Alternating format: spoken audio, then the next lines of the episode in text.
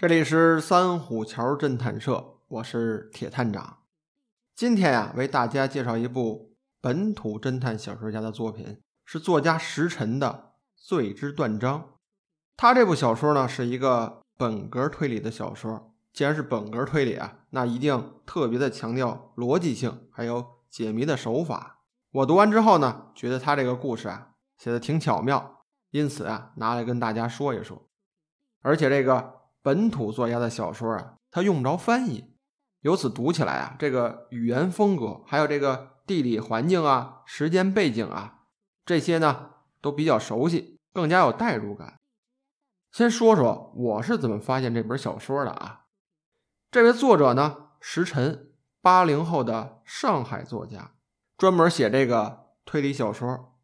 他呀，不光是能写书，而且呢，还开了一家。以侦探为主题的书店，这小书店呀特别的温馨。这网上有照片，装修的风格呀比较简朴，里面呢全是木质风格的。这一排排的书架子上啊，全都是侦探小说。这墙上挂的呢也都是著名的侦探小说作家，包括这个西方的，包括日本推理的，还有咱们本土的一些作家照片都有。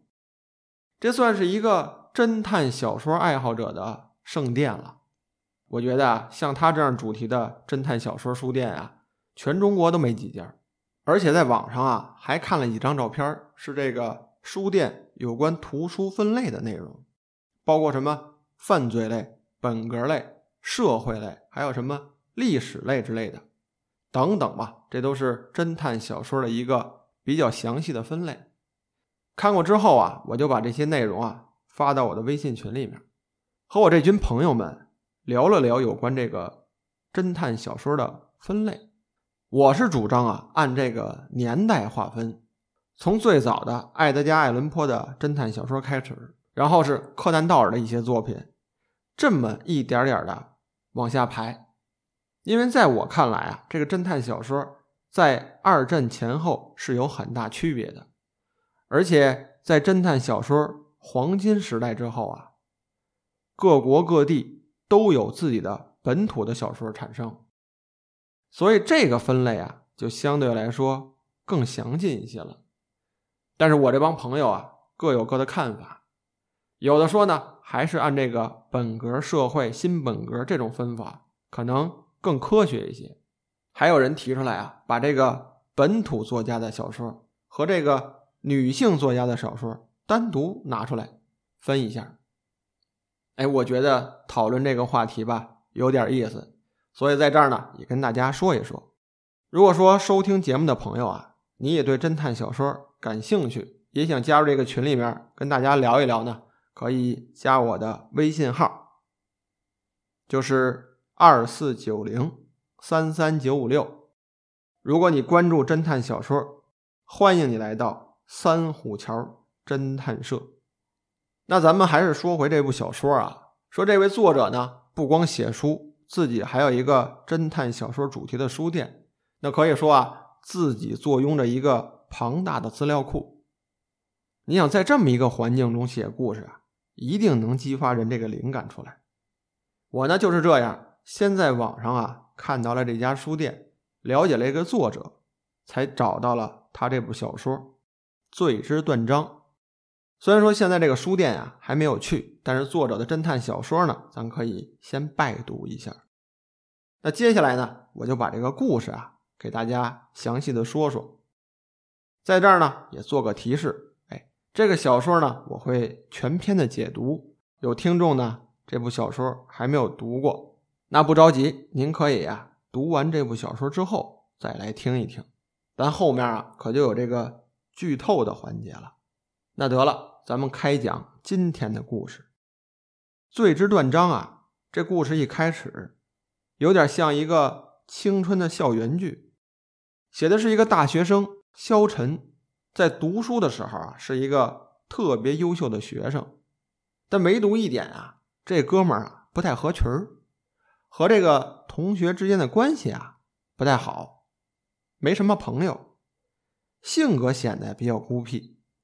但这个人呢，脑子好使，特别是在这个逻辑方面有自己的独到之处。什么是三段论？什么是正反两相性啊？这都是他熟悉的领域。而且这个学校里面啊，还有一位知名的陈教授。这个陈教授呢，是专门研究数学的。他同时还有个本事，就是帮助这个警方啊破案。他可以依靠这个逻辑推理，就能把这个案子破了，所以算是正牌的侦探顾问了。这个整座学校呢，也因为这个陈教授掀起了这个推理热。话说，这位陈教授啊，是一个教学严谨、作风老派的老师。他呀，穿着朴素，这一年四季啊。就那么几件白衬衫，倒着穿，不是在课堂，就是在办公室里面。但是没想到啊，意外就这样发生了。有一天上课的时候，这陈教授啊，始终就没有去。这班长啊，就跑到办公室里去了。等到了地方，推开门之后啊，一看，这个陈教授呢，坐在这个办公桌前面，低着头。他常穿的那件白衬衫呀，这时候已经被这个鲜血全染红了。这身上的伤口呢，还在突突突的冒着血。就这么一起血案发生了。之前交代过啊，这位陈教授呢，除了教学，还帮助这个警方断案。当时这个刑警队长一来啊，一看。自己的老战友啊，之前交往这么多年了，被人给谋杀了，心里不好受啊。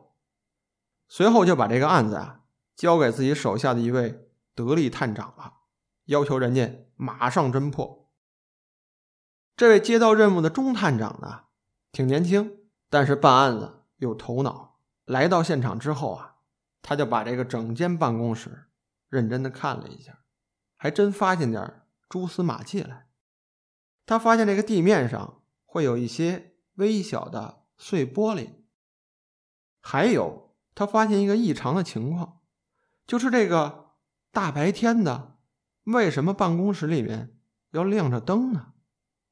最后啊，就在死者的办公桌上发现了一个标记，这上面写着三 W，这一看是一个新记号，应该是这个死者啊。最后弄出来的，那这个对案件的侦破至关重要。可能这个三 W 啊，就代表着凶手的姓名。常听侦探小说的朋友啊，可能能想到，这个就是死者的留言。这个算是整套小说啊比较重要的线索了。我给您呢具体分析一下，说这个三 W 怎么写的呢？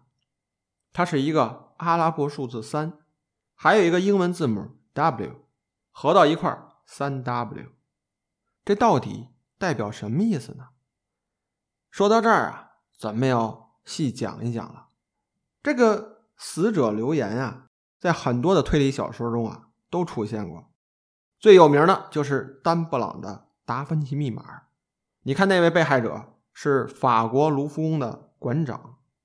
他的那个死者留言，那叫一个丰富，不光是写字，还画画，还有各种的符号，里面呢涵盖着密码，还有暗语，那写的内容那叫多呀，都快赶上出本书了。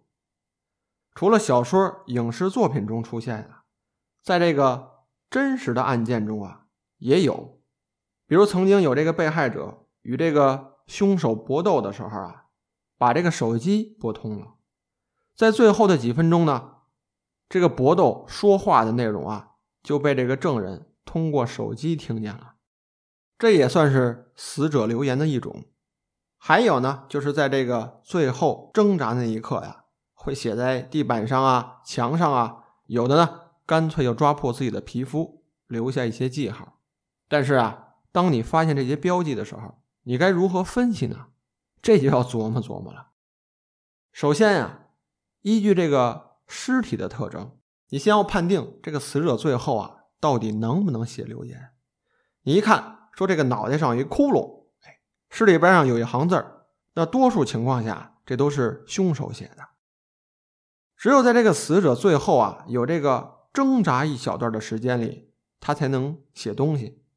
然后你就要细看了，看这个人的手指甲这些细节方面，会不会在留记号的时候有一些擦伤，或者说有一些燃料，这些呀都是值得注意的。然后你还要站在这个死者的角度去想一想，说他这个留言到底是给谁看的？真实的案件中呢，大概就会有两种情况，一种呢是写给家人。另一种呢是写给警方，有的被害者啊，在这个家里被谋杀了，他想到了说，最初见到自己尸体的人啊应该是家人，所以就会写下凶手的全名，或者是姓氏这些。这家人一看啊，有的就能懂。比如有一次啊，这个被害者呢在家里被人谋杀了，家人一回来就看见他倒在地上，然后上去就抢救，把这个现场给破坏了。等到办案人员一来，一检查，就发现这个地面上写了一个“工”字，哎，就是工人的“工”，两横一竖。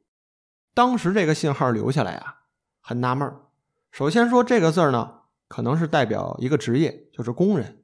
哎，如果说这个人自己开公司的，那可能代表的就是自己手下人。那如果说手下人的话，你为什么不直接写个姓氏呢？通过查找这个被害者的关系人，就没有一个姓龚的人，所以这事儿呢挺蹊跷。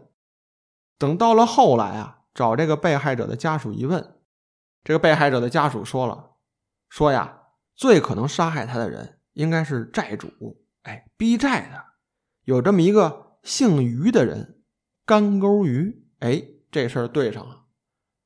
说这个被害者啊，在最后那一刻。其实啊，是想写一个干钩鱼来通知警方，说这就是凶手。只不过最后啊，没写完，就写了一个“公”字。所以这种事儿啊，在办案的过程中常有。死者留言呢，虽然很重要，但是啊，你还得认真分析，不能认准了这个字儿就确定。这种线索呢，在现实的办案中常有。所以拿到这个线索呀，你要细琢磨。要结合这个实际情况，千万不能因为这一个字儿带入误区。当然，我说的啊比较简单，很多情况下呢，有可能是这个凶手啊故意伪装，引导这个办案人员往岔道上走。所以这书里面提到这么一个环节，咱就多讲一讲。而且在读书的时候啊，大家也要有意识，这可能就是作者啊有意留下的一个错误信号，这可说不准啊。那分析这些要素啊，就是读这个推理小说的乐趣所在了。咱们还是回到这个故事，说这个小说中陈教授被杀之后，桌子上留下的这个三 W 代表什么意思呢？有几种可能，很可能啊，就是这个凶手的名字。中国人的名字嘛，有俩字的，有仨字的，有可能这个凶手啊与这个陈教授相识。哎，他这个名字呢？有可能就是三个 W 字母开头的，有可能叫做王旺旺，哎，有可能，所以简写就是三 W。那当然啊，这都是我当时读书最初的一个推测了，是不是？咱往后瞧，后面的故事啊，就是这个办案的钟警官与那位头脑灵活的肖晨同学俩人呢结合到一块了。这一个精于逻辑推理，一个呢精于侦查办案，这两个人相互配合呀，就对陈教授这个案子展开了调查。这一查案子可不要紧，这接连啊又发现了两起案件。这两起案件啊，从这个被害人还有证人之间的关系啊，没有发生什么关联点，但是这萧晨呢，通过一系列的逻辑推理。还要对这个现场的走访，他就发现了一些微弱的联系，但是他不敢确定，但总觉得这三起案件呢是有一些莫名其妙的关联的。说三起案件，这凶手到底是谁呢？咱们下回再讲。哎，那今天的故事啊，我们就讲到这里。为大家推荐了一本侦探小说，介绍了一位作者，更推荐大家去那个侦探小说的书店去看一看。书店的名字呢，叫做孤岛书店，在上海。那今天的节目呢，就到这里，我们下次见。